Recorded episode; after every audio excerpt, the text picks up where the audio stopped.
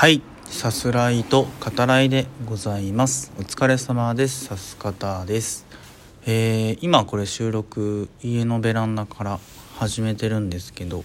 ちょっと前にですね、えー、河川敷に行って一度まあ収録しよっかなと思ってでもまあその何て言うのかな。やっぱ話す気分が大事 なのでなんかねちょっとこう違うなみたいな思って、えー、帰ってきてまあ改めてね、えー、収録を始めたわけですけどその河川敷であの水面からちょっとね突き出た石があったんですよ。でその前にこう、まあ、階段状にこうなっていて河原がですね、えー、そこに腰掛けて、えー、ぼんやりしてたんですけど後ろの方でね、あの散歩してる親子がいてその男の子と、えー、小さい男の子と、えー、お父さんだったんだけどその男の子の方がそのまあ石のことだと思うんですけど「ネッシーがいる」って言ってで「お父さんネッシーがいるよ」っつってでお父さんが「いやあれは石だよ」っつってうんまあ優しい感じではあるんですけどこう教えてあげてるわけですね。で、まあ、すごい可愛いなと思って微笑ましいなと思ってたんですけどそしたらねあの男の子がねお父さんに「夢を壊さないで」っつって言ってましたね。ねそれもまあ含め可愛いっていう。はい。ということで、えー、今回本題ですね、えー、配信したての映画となります、えー、ウェイブスについてお話ししようと思います。例によってというか概要あらすじの方を引用させていただきます。ある夜を境に幸せな日常を失った兄弟の姿を通し青春の挫折恋愛親子問題家族の絆といった普遍的なテーマを描く。フロリダで暮らす高校生タイラーは成績優秀でレスリング部のスター選手。さらに美しい恋人もいる。厳格な父との間に距離を感じながらも何不自由のない毎日を送っていた。しかし肩の負傷により大切な試合への出場を禁じられそこへ追い打ちをかけるように恋人の妊娠が判明。人生の歯車が狂い始めた彼は自分を見失いやがて決定的な悲劇が起こる。1年後心を閉ざした妹エミリーの前に全ての事情を知りながらも彼女に好意を寄せるルークが現れる。となっております。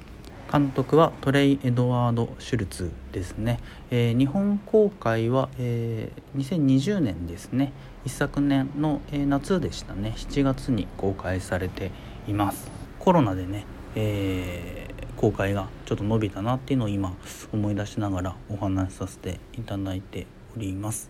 でえっと A24 の作品ですね。まあ、A24 といってもあの何のことだろうとなる、え、方もおられると思うのでちょっと説明すると、まあ、映画の制作会社ですね、えー、ここ数年でこうめきめきと頭角を現した、えー、会社と言えます。で、えー、まあある種こうなんていうのかなハリウッドを代表する制作会社になった、まあ、その決定的な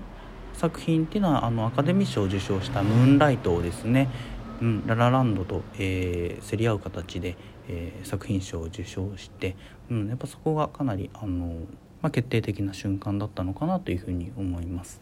映画が好きな方で A24 の新作っていうとやっぱ映画館に行かなきゃって思う方も結構多くおられるんじゃないかなというふうに、うん、思いますね。ポスターとかあと予告編を見てもとても色彩豊かでかつ温かみのある雰囲気が存分に出てるんじゃないかなというふうに、え、思いますが今回の「ウェイブス」ですね、え、 playlist movie というふうに、え、言われていました。カニエ・ウエストフランク・オーシャンまたエイサップ・ロッキーなど、え、本当にこう何て言うのかな、まあ、いわゆる広い意味でのポップソングっていうのがかなり多く、えー、劇伴として使用されていますね。レディオヘッドの「トゥルー・ラブ・ウェイツ」がクライマックスで流れていたりします。映画はえー、兄弟ですね、えー、タイラーとエミリーという兄弟の、えー、それぞれの視点で描かれます、え前半はタイラー後半がエミリーとなりますね。途中物語がエミリーに引き継がれていくその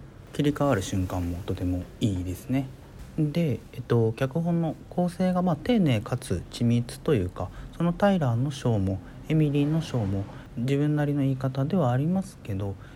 苦悩葛藤事件その順番で描かれているような気がします。撮影もあの序盤ですね、えっと、タイラーの運転する、えー、車内のシーンがあるんですけどそこのあの360度ぐるっと回るですねカメラが。で同じような動きをする場面っていうのがもう一度あったりして、まあ、結構全体的にあの印象に残るカメラワークっていうのが、えー、結構あるなというふうに、えー、思いますね。はい。で映画の物語ですね、えー、順を追って話していくとまず、えー、前半タイラーのショーですね、えー、その中心となるそのタイラーという少年ですけど本当にまあ勉強も、え優秀でスポーツレスリングですね。でもまあ花形であると。本当にこう綺麗な恋人もいて文句なしっていうね、え人生を、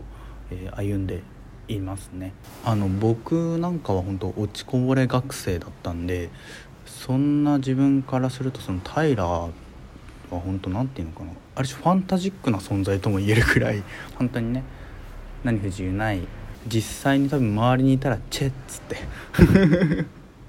そんな風に、えー、思ってしまったかもしれないぐらいの、えー、存在なわけですけど。ただレスリング選手としては先ほどの概要にもあった通り、えーまあ、爆弾を抱えているわけですね。でそれを父親に隠しているとそして父親はまあよく言えば教育熱心ではあるんだけど、まあ、とてもこう厳しくて強くなくてはならないという、えー、ある種まあ高圧的なマッチョな、えー、気質を抱えているわけですね。途中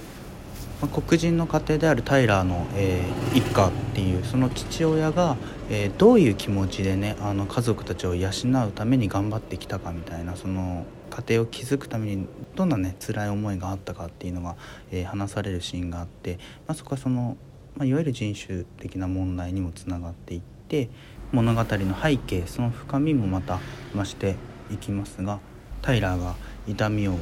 まあ、抑えてというか、えー、我慢しながら試合に臨んで、えー、かつ父親にはねまやっぱ弱さを見せられないっていう気持ちで言えずそしてまあ妊娠の発覚する恋人とのまあ衝突ですね観客としてねこちらも思わずこう見ていられないよみたいな気持ちになりながら選手として恋人として、まあ、人としてですね彼の人生がま大きく変わってしまう出来事っていうのがま重なって起きてしまいます。冒頭に描かれるもうこれでもかっていうぐらい充実した生活から坂道を転げ落ちるようにして悲劇に向かっていくタイラーですね。その一つ一つの感情が本当にまあ手に取るように伝わってくるので彼の、えー、苦しさを共有しながらも、えー、こちらとしてはあの、まあ、見届けることしかやっぱりできないっていうね。そしてまあ決定的な悲劇が起こってエミリーのショーへ引き継がれていくわけですけどやっぱりこの流れっていうのがとても見事ですね。そして映画後半兄の起こしたある事件により誹謗中傷の的になっている中心人物となるエミリーですね。と、まあ、ルークの出会いがあってルークの家族のまあちょっと言い方はあれかもしれないですけど、まあ、問題も描かれる中そのエミリーや家族、まあ、登場人物それぞれですね。がそれぞれの気持ちを打ち明け合う中で今後訪れるかもしれない魂の救済その、まあ、可能性に向かっていくというような、えー、そんな展開となるわけですが個々人の物語っていうような面が、えー、強かった。それまでからクライマックスみんなの物語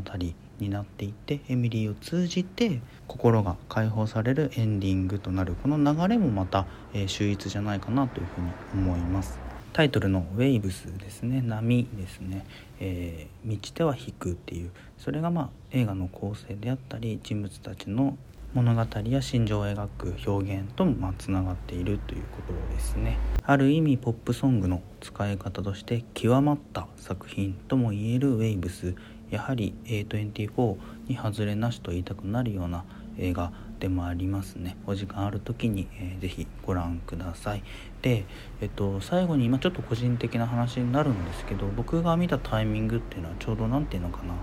人との関係の中で、まあ、傷つけたり、まあ、自分も傷ついたりしてそういったタイミングだったんですね。見たのがね。多かれ少なかれまあ誰もがそういう経験はあるとは思うんですけどうーんっていう風になってる時にまあ優しく寄り添ってくれた、うん、映画でもありますね。自分にとっては結構忘れがたい作品となりましたね。はい。ということで今回はこの辺りで終わりにします。ではまた。